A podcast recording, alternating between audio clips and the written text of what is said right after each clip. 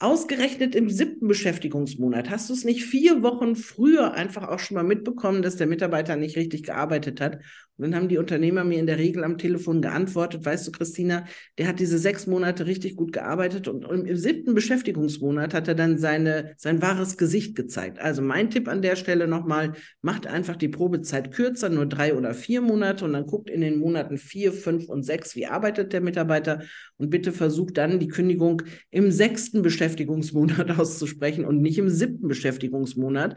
Die Regelabfindung beträgt ja immer so ungefähr 0,5 pro Beschäftigungsjahr. Und wenn aber ein Jahr noch nicht erreicht ist, dann wird es eigentlich in der Regel direkt auf 1,0 hochgesetzt.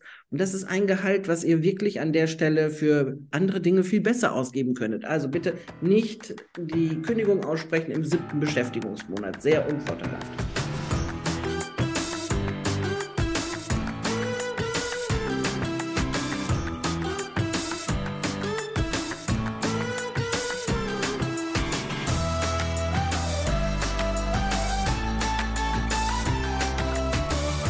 Herzlich willkommen in unserer Show. Ich sage heute unsere Show, weil mit mir zusammen ist heute Christina Linke. Hallo Christina. Liebe Regina, da bin ich wieder. Da bist du wieder. Ja, und nachdem wir so ein gigantisches, genau, nachdem wir so ein gigantisches Feedback bekommen haben zu unserer letzten Show, da ging es um Arbeitsverträge unter anderem, äh, haben wir gesagt, wir schließen direkt was an und haben ein Thema, ähm, das von vielen Arbeitgebern, Führungskräften falsch gemacht wird. Und zwar lasse ich dich direkt sprechen, Christina, worüber reden wir heute? Wir reden über die 30 größten Fehler, die man machen kann im Zusammenhang mit Kündigungen. Und zwar ist es wirklich nach 30 Jahren im Arbeitsrecht bei mir so, dass ich mich manchmal fühle wie und äh, täglich grüßtes Murmeltier, weil die Fehler, die wir aufdecken und die wir dann auch mit den Unternehmern versuchen, gemeinsam im Nachhinein zu reparieren, sind immer dieselben Fehler. Und ich habe irgendwann dann mal gedacht, mach mal äh, eine Checkliste, die 30 schlimmsten Fehler im Zusammenhang mit Kündigungen. Und wenn du die, die Fehler weglassen könntest, ja, dann wäre wirklich schon sehr, sehr viel geholfen. Dann würdest du wirklich sehr, sehr viel weniger Abfindungen zahlen und ähm, das wäre gut auf dich, für dich auf jeden Fall. Ja, und äh, bevor ihr Angst kriegt und denkt, 30 Fehler, jetzt muss ich drei Stunden am Video bleiben oder am Podcast bleiben. Nein, wir teilen das auf, damit wir zwei, Christina und ich, auch wieder Kraft sammeln können. Also es gibt heute 15 und die anderen 15 gibt es nächste Woche. Genau. Ich denke, Christina, starten wir mal mit Punkt 1, oder? Genau.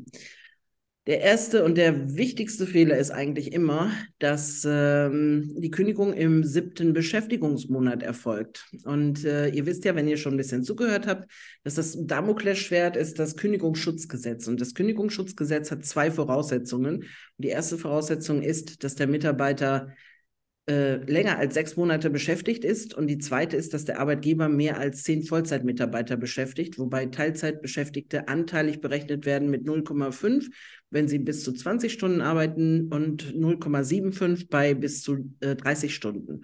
So, und diese Zeitkomponente ist natürlich auch super wichtig, weil in den ersten sechs Monaten kann man sich von einem Mitarbeiter trennen, ohne dass es eines Kündigungsgrundes bedarf. Das heißt, in den ersten sechs Monaten seid ihr als Unternehmer völlig frei. Ihr könnt euch wieder von jemandem trennen. Es hat nichts mit der Probezeitvereinbarung zu tun. Die Probezeit bewirkt nur eine kürzere Kündigungsfrist. Und äh, ganz häufig ist es aber einfach so, dass der Arbeitnehmer sich zusammenreißt während der Dauer der Probezeit. Die Probezeit dauert ja dann, wenn ihr das so vereinbart, meist auch sechs Monate. Und im siebten Monat kommt dann irgendwie ne, die Erkenntnis, ich möchte den Mitarbeiter nicht weiter beschäftigen und dann wird die Kündigung ausgesprochen und dann gibt es eine Kündigungsschutzklage. Und die ist wirklich so überflüssig. Und ich habe wirklich ganz, ganz häufig dann auch gesagt, Ausgerechnet im siebten Beschäftigungsmonat hast du es nicht vier Wochen früher einfach auch schon mal mitbekommen, dass der Mitarbeiter nicht richtig gearbeitet hat. Und dann haben die Unternehmer mir in der Regel am Telefon geantwortet, weißt du, Christina, der hat diese sechs Monate richtig gut gearbeitet und im siebten Beschäftigungsmonat hat er dann seine, sein wahres Gesicht gezeigt. Also mein Tipp an der Stelle nochmal, macht einfach die Probezeit kürzer, nur drei oder vier Monate und dann guckt in den Monaten vier, fünf und sechs, wie arbeitet der Mitarbeiter und bitte versucht dann die Kündigung im sechsten Beschäftigungsmonat Beschäftigungsmonat auszusprechen und nicht im siebten Beschäftigungsmonat. Die Regelabfindung beträgt ja immer so ungefähr 0,5 pro Beschäftigungsjahr. Und wenn aber ein Jahr noch nicht erreicht ist, dann wird es eigentlich in der Regel direkt auf 1,0 hochgesetzt. Und das ist ein Gehalt, was ihr wirklich an der Stelle für andere Dinge viel besser ausgeben könntet. Also bitte nicht die Kündigung aussprechen im siebten Beschäftigungsmonat. Sehr unvorteilhaft. Das war ja schon mal ein super Tipp, Christina. Dann die Kündigungserklärung selber. Also, wer darf das unterschreiben? Das darf in der Regel ja der Geschäftsführer unterschreiben, der Geschäftsinhaber darf das unterschreiben, wenn es jetzt keine GmbH ist. Und der ähm, Personalleiter darf das auch unterzeichnen. Es darf auch jede Person eine Kündigung unterzeichnen, der man eine Bevollmächtigung aushändigt. Also man muss eine Vollmacht ausstellen, dass derjenige berechtigt ist, die Kündigung auch zu unterschreiben. Aber diese Vollmacht, und das ist der Trick jetzt an der Stelle, die muss dem Kündigungsschreiben beigelegt sein. Es reicht nicht, das einfach nur zu zeigen, sondern es muss tatsächlich so sein, es muss dann dem Kündigungsschreiben beigelegt werden. Ihr könnt auch im Arbeitsvertrag vereinbaren, wer berechtigt ist, Kündigungen zu unterzeichnen. Achtung, das muss aber namentlich dann benannt sein, dass zum Beispiel jetzt der Niederlassungsleiter berechtigt ist, Kündigungen zu unterzeichnen. Und wenn jetzt der Niederlassungsleiter einmal wechseln sollte, dann müsste man ja theoretisch alle Arbeitsverträge daraufhin nochmal auf den neuen Namen umschreiben. Ich halte das für äußerst unpraktisch. Also es ist ein bisschen menschenfremd, aber äh, ist, so ist Juristerei halt ganz häufig. Und deswegen ist meine Empfehlung, also wirklich darauf zu achten. Und wenn ihr Zweifel habt, gebt lieber diese Vollmacht nochmal mit dazu und legt hier einfach diesem Kündigungsschreiben bei.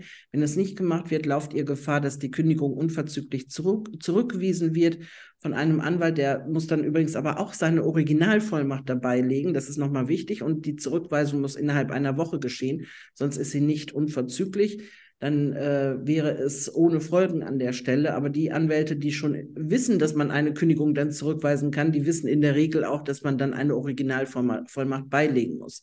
So, also wer unterzeichnet die Kündigung, da bist, bitte ein bisschen sensibilisiert sein.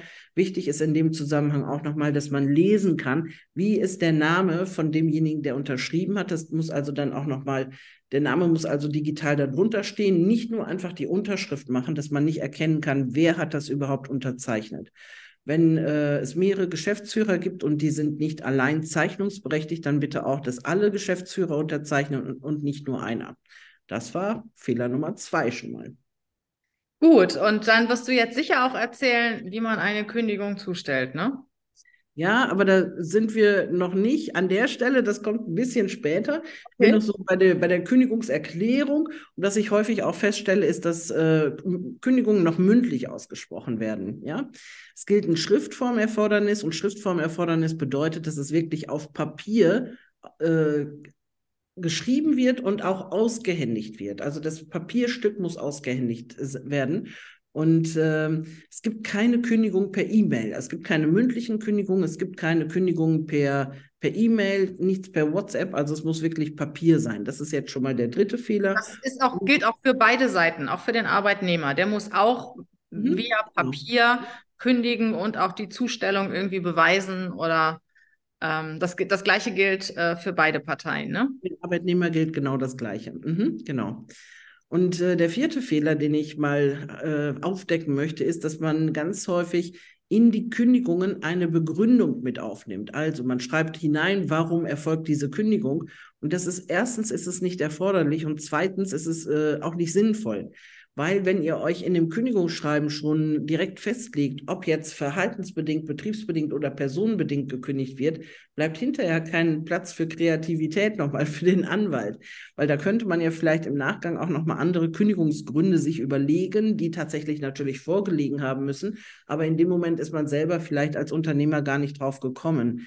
Also es ist nicht nötig, dass die Kündigung begründet wird. Ich habe jetzt in einem Fall nochmal gesehen, da hat ein Unternehmer wirklich auch sehr ausführlich geschrieben, warum diese verhaltensbedingte Kündigung erfolgt ist. Und das ist ja auch gleich nochmal eine persönliche Kränkung. Das kommt ja noch dazu und das ist überflüssig. Das macht die Einigung im Zweifel hinterher schwieriger und vor allen Dingen auch teurer. Und das wollen wir natürlich nicht.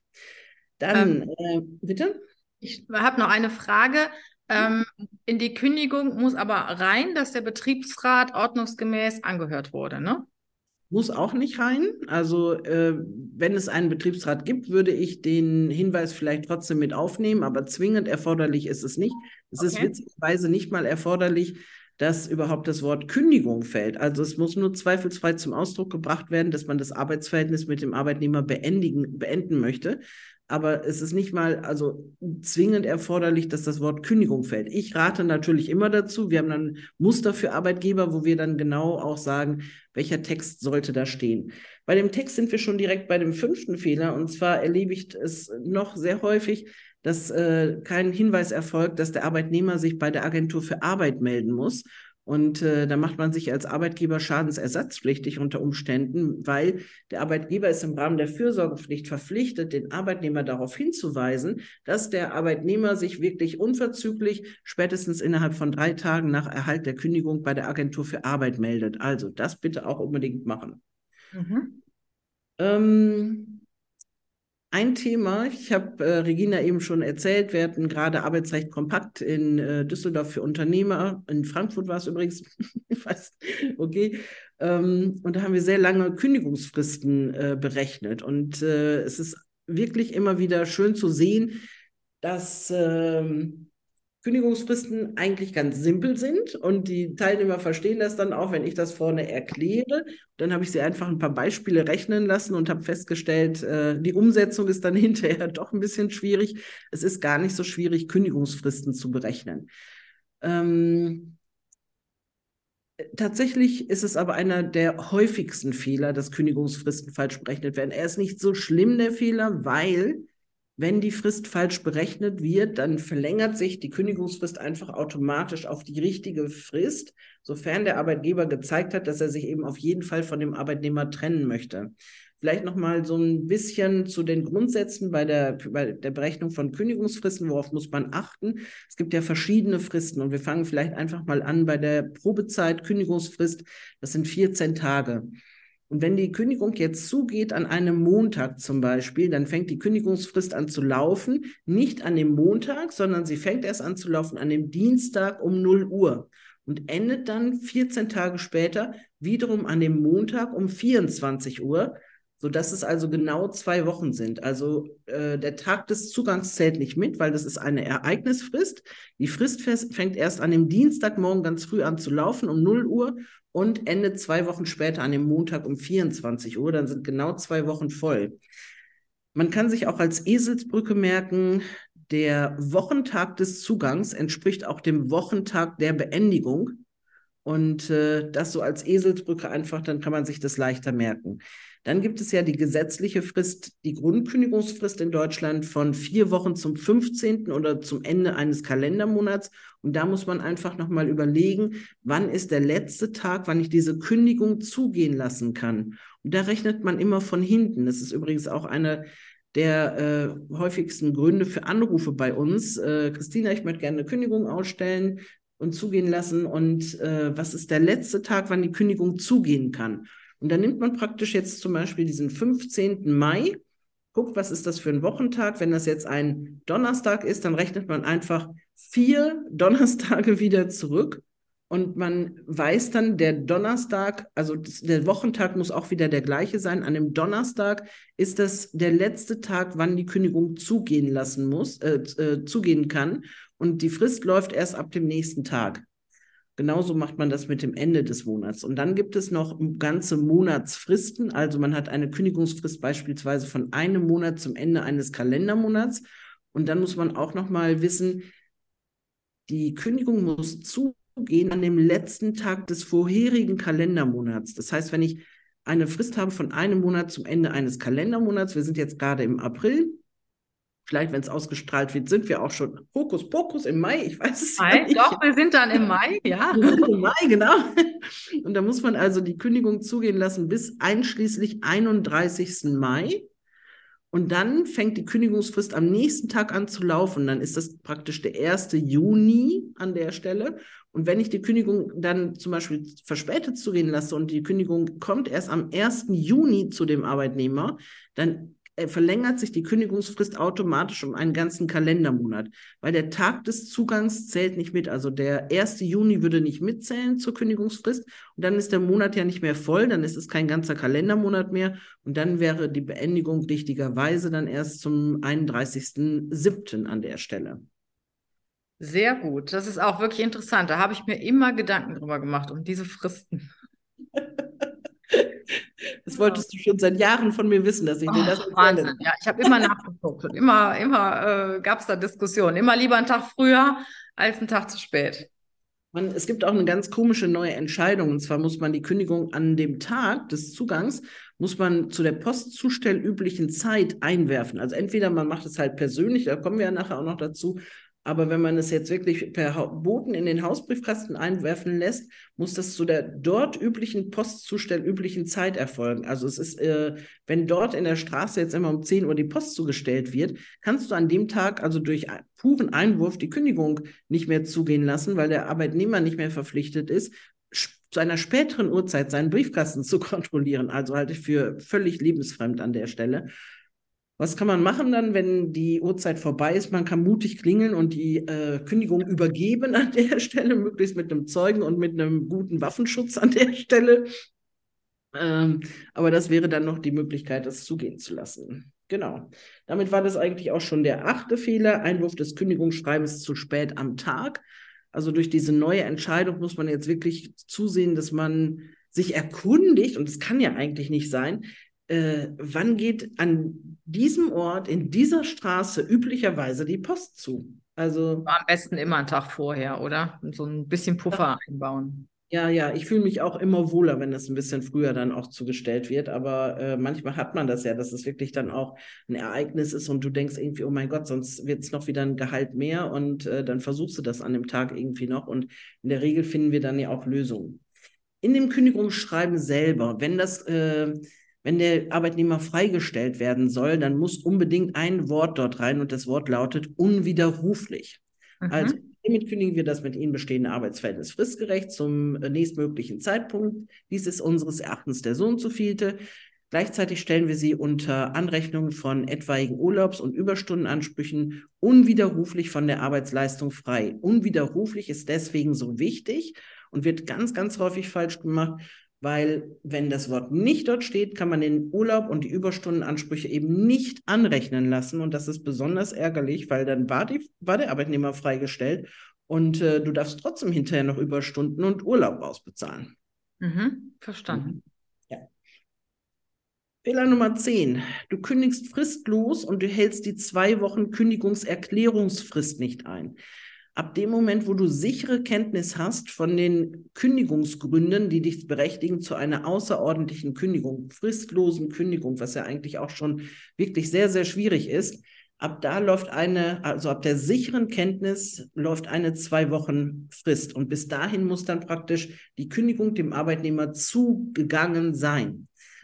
Und ich sage immer, bitte am besten gehen wir davon aus, weil dieser Begriff, wann hat man sichere Kenntnis, ist ja immer ein bisschen äh, diffus. Und am besten gehen wir davon aus, in dem Moment, wo wir von dem Kündigungssachverhalt überhaupt erfahren, ab da läuft innerlich für uns die Zwei-Wochen-Frist. Natürlich könnte man noch erst recherchieren und so weiter und den Arbeitnehmer auch nochmal anhören. Das sollte man auch machen, aber möglichst äh, so, dass man das in die Zwei-Wochen-Frist schon mit einberechnet, weil es ist so ärgerlich, wenn man tatsächlich fristlose Kündigungsgründe hat und dann vielleicht die Kündigung nicht durchgeht, weil diese Zwei-Wochen-Frist versäumt worden ist. Also das äh, wäre besonders ärgerlich. Ärger ist direkt das Stichwort für den elften Fehler. Und der elfte Fehler ist die fristlose Kündigung aus Ärger. Natürlich kündigen wir immer auch aus Ärger, das ist mir völlig klar.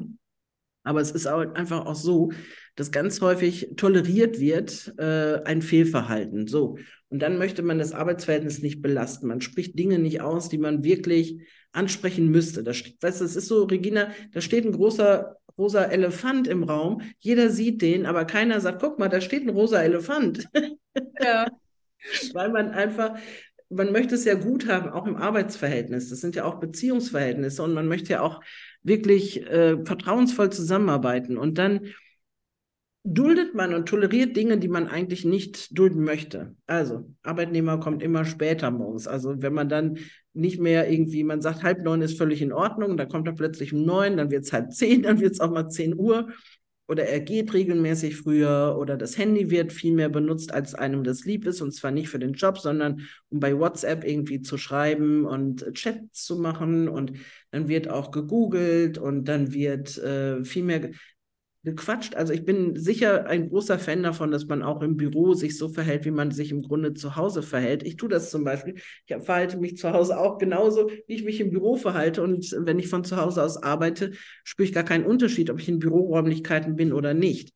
Weil ich möchte, dass die Arbeit erledigt wird. Die Arbeit macht mir auch Spaß und ja, aber äh, es gibt dann manchmal auch Mitarbeiter, die das äh, gerne ausnutzen und die dann einfach auch in der Kaffeeküche stehen und dann ist eine Viertelstunde vorbei, dann ist eine halbe Stunde vorbei, aber dann ist plötzlich 17 Uhr und dann möchte man auch pünktlich wieder Feierabend machen. Und ähm, irgendwann kommt der Punkt dann, dass man als Arbeitgeber irgendwie sagt, also jetzt ist das letzte Tröpfchen gekommen und das Fass ist zum Überlaufen gekommen und jetzt schmeiße ich denjenigen einfach raus. Und diese emotionalen Entscheidungen, die werden immer sehr, sehr teuer. Ja. Es muss ein bisschen vorbereitet werden. Man muss auch gucken, kann man vorher vielleicht nochmal mit dem Arbeitnehmer auch erst sprechen, muss ich den abmahnen vielleicht. Manchmal ist es auch gar nicht gut, äh, Mitarbeiter abzumahnen, weil der Schaden, den man durch die Abmahnung und durch das Abwarten der Kündigung auch ähm, produziert, kann natürlich auch höher sein als die Abfindung, die man hinterher bezahlen müsste. Deswegen gebe ich manchmal auch sehr unjuristische Ratschläge, beziehungsweise ich sage dann manchmal, der juristisch richtige Rat wäre jetzt dieser, praktisch, wenn man einfach nochmal guckt, du verlierst eventuell nochmal den wichtigen Kunden und der Kunde hat ein Volumen von so und so viel und gleichzeitig äh, würde ich vielleicht dann einfach nochmal überlegen, was ist es wert, da äh, 5000 Euro Abfindung zu zahlen, statt einen Kunden mit 100.000 Euro zu verlieren, jetzt an der Stelle. Ne? Mhm. So, fristlose Kündigung ohne hilfsweise ordentliche Kündigung. Immer dann, wenn man fristlos kündigt, sollte man auf jeden Fall auch hilfsweise fristgerecht kündigen. Das kann durch eine Umdeutung des Arbeitsgerichts auch erfolgen, aber ich würde mich gar nicht darauf verlassen wollen. Also wenn fristlos gekündigt wird, muss der nächste Satz immer sein, hilfsweise kündigen wir das Arbeitsverhältnis zudem fristgerecht zum nächstmöglichen Zeitpunkt. Also das darf man nicht vergessen in der Formulierung des Kündigungsschreibens. Ähm, dann haben wir noch hm, verhaltensbedingte Kündigung ohne Abmahnung. Also Abmahnungen, ne? Ich weiß gar nicht, Mythen und Märchen im Arbeitsrecht. Drei Abmahnungen brauchst du, dann kannst du kündigen. Woher kommt das, Regina? Weißt du es? Ich weiß es nicht. Nein, das ist ja auch gar nicht so, ne? Solltest ja, so. eigentlich solltest du gar nicht drei haben, viel weniger. genau. Du bist ja selber, wie lange bist du schon ehrenamtliche Richterin? Ach, 15 Jahre bestimmt. Du hast schon die tollsten Sachen ja. erlebt. ja, genau. Und ich denke mal so, das kommt aus dem Bereich der guten Fee. Ne? Drei Wünsche hast du frei, sagte die gute Fee. Und dann hast du also den Wunsch frei, du kannst den Mitarbeiter loswerden. Ich habe keine Ahnung. Man sollte möglichst eine einschlägige Abmahnung haben. Einschlägig bedeutet, dass es äh, vom Vorwurf her in diese Richtung geht. Also, ja. dass der Vertrauensbereich zum Beispiel betroffen ist, dass es äh, das Verhalten gegenüber Kunden ist, aber das kannst du dann nicht mixen mit einer Abmahnung wegen zu spät kommens. Also, das muss schon so in dieselbe Vorwurfsrichtung gehen. Und äh, Viele Abmahnungen sind übrigens auch unvorteilhaft, weil das bedeutet, wenn der Arbeitnehmer dieses Fehlverhalten noch einmal zeigt, kann er davon ausgehen, dass er immer nur abgemahnt wird, dass nicht gekündigt wird. Ich hatte auch schon mal einen Fall, da hat jemand 14 Abmahnungen gekriegt. Ja, da muss man doch nicht damit rechnen, dass man, wenn man das beim 15. Mal, dass man dann gekündigt wird. Und manchmal ist es so, dass wenn der Vorfall wirklich sehr groß ist, dann würde ich auch eher zu einer fristlosen Kündigung äh, tendieren, weil man einfach sagt, wir brauchen vor dieser verhaltensbedingten Kündigung regelmäßig eine Abmahnung und wenn wir die nicht haben, dann ist es vielleicht besser, eben fristlos zu kündigen, weil bei der fristlosen brauche ich ja eben keine Abmahnung, weil das mhm. Verhalten ja so extrem äh, gegen das Verhaltenssoll ist, dass äh, selbst das Abwarten der Kündigungsfrist nicht zugemutet werden kann. So, genau, und dann wieder, wie du eben gesagt hast, äh, hilfsweise eine fristgerechte Kündigung mit hinterher schieben. Ne? Ja, ganz genau. Und wirklich Evergreen, Fehler Nummer 14, die Abmahnung ist unwirksam. Ich habe so viele Abmahnungen in meinem Leben gesehen und ich möchte einfach mal sagen, für die runde Ablage unter dem Tisch 90 Prozent wenigstens, weil die Abmahnung hat eine Rügefunktion und eine Warnfunktion. Und es muss also ganz genau gesagt werden, welches Verhalten der Arbeitnehmer an den Tag gelegt hat, was er hätte tun sollen. Und dann muss man die Abweichung soll, ist rügen sozusagen. Und dann hat es eine Warnfunktion in dem Sinne, dass man sagt, im Wiederholensfall müssen sie eben mit der Kündigung des Arbeitsverhältnisses rechnen. Und äh, die Leute schreiben immer sehr einfach in diese Abmahnung, sie haben dies und das und jenes gemacht, sagen aber nicht, was er hätte tun sollen. Mhm. Und dadurch, dass man im eigenen Unternehmen ein bisschen betriebsblind wird, dann weiß man gar nicht, man versteht überhaupt nicht, dass ein Dritter und im Zweifel eben auch ein Arbeitsrichter überhaupt nicht verstehen kann, was denn der Vorwurf eigentlich ist. Das heißt wirklich, man muss sehr differenzieren, man muss sagen, das hätten sie tun sollen und äh, das haben sie gemacht und dann muss es auch sehr konkret sein. Also man muss das Datum nennen, man muss möglichst die Uhrzeit nennen und das Fehlverhalten genau beschreiben. So, also es reicht nicht aus, sie haben unsachgemäß gereinigt, sondern muss, man muss dann wirklich sagen, in dem Objekt so und so oblag ihnen die Reinigung von so und so bis so und so und sie haben in dem Zeitraum das und das zu tun gehabt. Sie haben die äh, Papierkörbe leeren sollen, sie haben äh, das Handwaschbecken reinigen sollen und so weiter, ja. Und leider mussten wir feststellen, dass sie genau dieses, und dann muss man das nochmal aufzählen, dass sie das nicht gemacht haben. Mhm so schwierig ist es eigentlich gar nicht. Man ja. muss sich einfach ein bisschen Mühe geben an der Stelle. Ganz genau einen Sachverhalt checken, ne? Dann äh, Fehler Nummer 15, sind wir schon dann. Ja, siehst du mal, so schnell geht das, ne? Ja, unfassbar hier.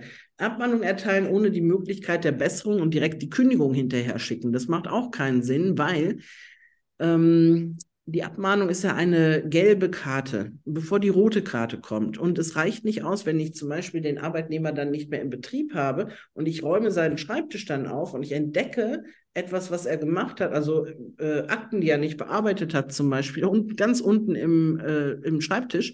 Und dann äh, erteile ich deswegen eine Abmahnung. Und äh, dann entdecke ich am nächsten Tag nochmal etwas und dann schicke ich die Kündigung hinterher oder der Arbeitnehmer ist krank und äh, in, in, zwischen den beiden Vorwürfen war er gar nicht wieder im Betrieb, hatte also gar nicht die Möglichkeit, sich zu bessern. Also ich muss wirklich genau gucken, wenn ich die Abmahnung erteile, muss der Arbeitnehmer, bevor ich dann die Kündigung ausspreche, die Möglichkeit der Besserung gehabt haben. Genau. Noch etwas ein, man darf auch nicht einen Lebenssachverhalt verwerten für die Abmahnung und für die Kündigung zugleich. Man muss, wenn der Lebenssachverhalt da ist, muss man sich entscheiden, entweder mahne ich deswegen ab oder ich kündige deswegen. Also das wird auch häufig gemixt an der Stelle. Jetzt muss ich aufhören, sonst rede ich mich hier in Rage in die nächsten. Super, hör mal. Immer, wir finden sogar 50 Gründe, wenn wir so weitermachen. Oder 50 äh, Fehler. Genau. Aber ich möchte ja auch, dass es so die typischen Fehler sind. Weißt du, also Fehler würde ich noch sehr, sehr viele finden. Wahrscheinlich kämen wir zusammen auf 100 gerne. Ja. Aber ähm, die Exoten lassen wir jetzt einfach mal weg. Es soll einfach so das, was am häufigsten in meiner 30-jährigen Praxis einfach äh, als Erfahrung aufgetaucht ist, das äh, bitte vermeiden und wenn es dazu führt, dass da wenige Abfindungen gezahlt werden müssen, macht mich das glücklich. Ja, und ich finde auch, ähm, überhaupt eine Kündigung auszusprechen, finde ich wichtig. Also ich war ja auch lange Personalerin in Unternehmen und weiß, dass sich viele Führungskräfte auch damit schwer tun, überhaupt eine Kündigung auszusprechen. Und die ziehen dann die Mitarbeiter von Jahr zu Jahr mit und immer wird sich darüber geärgert. Und dann kommt irgendwann jemand Neues und sagt, nee, nix. Also das mache ich nicht mit. Und dann heißt ja, wieso habt ihr euch das denn zehn Jahre angeguckt, ne? Oder 15 Jahre angeguckt? Also wenn wir die Energie, die wir darauf verschwenden, und ich sage nicht verwenden, sondern bewusst verschwenden, darauf Mitarbeiter auf Flughöhe zu bringen, die nicht gewillt sind, es zu tun, weil ja. uns alles beibringen, aber nicht die innere Einstellung. Wenn wir die Energie in die Auswahl stecken würden der richtigen Mitarbeiter, dann sähe das ganz anders aus. Aber wir sind dann einfach, äh, wir stellen zu schnell ein und wir warten zu lange mit der Kündigung. Gerade im Moment, ne? Und auch, ich sag mal, auch das richtige Feedback geben. Äh, viele Führungskräfte trauen sich nicht, ein wahres Feedback zu geben, sagen dann gegenüber ihrem Chef oder anderen Führungskräften, ach, das funktioniert nicht. Und dem Mitarbeiter gegenüber sagen sie was ganz anderes. Wie viele äh, positive Mitarbeiterbeurteilungen habe ich gesehen von Führungskräften, die sich eigentlich von ihren Leuten trennen wollten? Ne? Und dann, wenn die dann so face to face sitzen, trauen sie sich nicht, dem Mitarbeiter zu sagen, hey, also bitte änder dies und bitte änder jenes. Und ich unterstütze dich auch dabei. Und da gibt es ja ganz viele Möglichkeiten auch der Gesprächsführung. Aber äh, manche Leute sind auch da wirklich ängstlich, auch ein ehrliches Feedback an den Mitarbeiter zu geben. Und dann kriegt der Mitarbeiter oder die Mitarbeiterin die Kündigung und fällt aus allen Wolken. Also das habe ich mehr als einmal erlebt, dass der dann sagt, wieso haben die denn die ganzen Jahre nichts gesagt? Ne? Vor allen Dingen, es nützt ja auch gar nichts, wenn man die ganze Zeit Menschen dann schont. Ne? Das gibt ja auch eine ganz falsche Realität. Also man kann nicht die ganze Zeit sagen, nee, nee, das ist in Ordnung und in Wirklichkeit ist es nicht in Ordnung. Also das, äh, da verschieben sich dann ja auch die Standards, die Realität verschiebt sich an der Stelle. Und ich habe so viele, in den ersten Jahren so viele Arbeitnehmer ja auch vertreten und ich weiß einfach, dass äh, die im Zweifel hinterher glücklicher waren, wenn sie im neuen Job waren, der besser zu ihnen passte. Weil Absolut. Mitarbeiter, die in ihrem Job nicht glücklich sind, sind, sind das ja in der Regel deswegen, weil sie nicht an der richtigen Stelle sind. Und äh, das liegt einfach auch daran, dass wir unsere Berufswahl einfach zu einem Zeitpunkt treffen, wo wir gar nicht reflektiert genug sind, um nochmal zu gucken, was sind eigentlich wirklich unsere Stärken. Deswegen, zehn Mitarbeiter sind keine schlechten Menschen, sie sind nur im falschen Element. Oder im falschen Unternehmen, mit der falschen Aufgabe. Ne? Manchmal kommt es ja nur um das, auf das Umfeld an, mit dem man auch zusammen ist. Manchmal passt es doch einfach menschlich nicht und da kann man alles machen, was man will und es ist trotzdem nicht richtig. Und äh, ich finde, eine saubere Trennung ist immer das Beste, was man machen kann. Auf jeden Fall. Ja, jetzt sind wir durch, Christina, mit 15 äh, Fehler bei Kündigungen, die Arbeitgeber machen können. Und wie ihr wisst, das Video gibt es bei YouTube, den Podcast gibt es auf allen Kanälen, wo ihr Podcast hört. Und die nächsten 15 Fehler, tja, die erfahrt ihr in den nächsten Tagen. Macht's gut. Danke, Christina. Danke, Regina. Tschüss. Tschüss.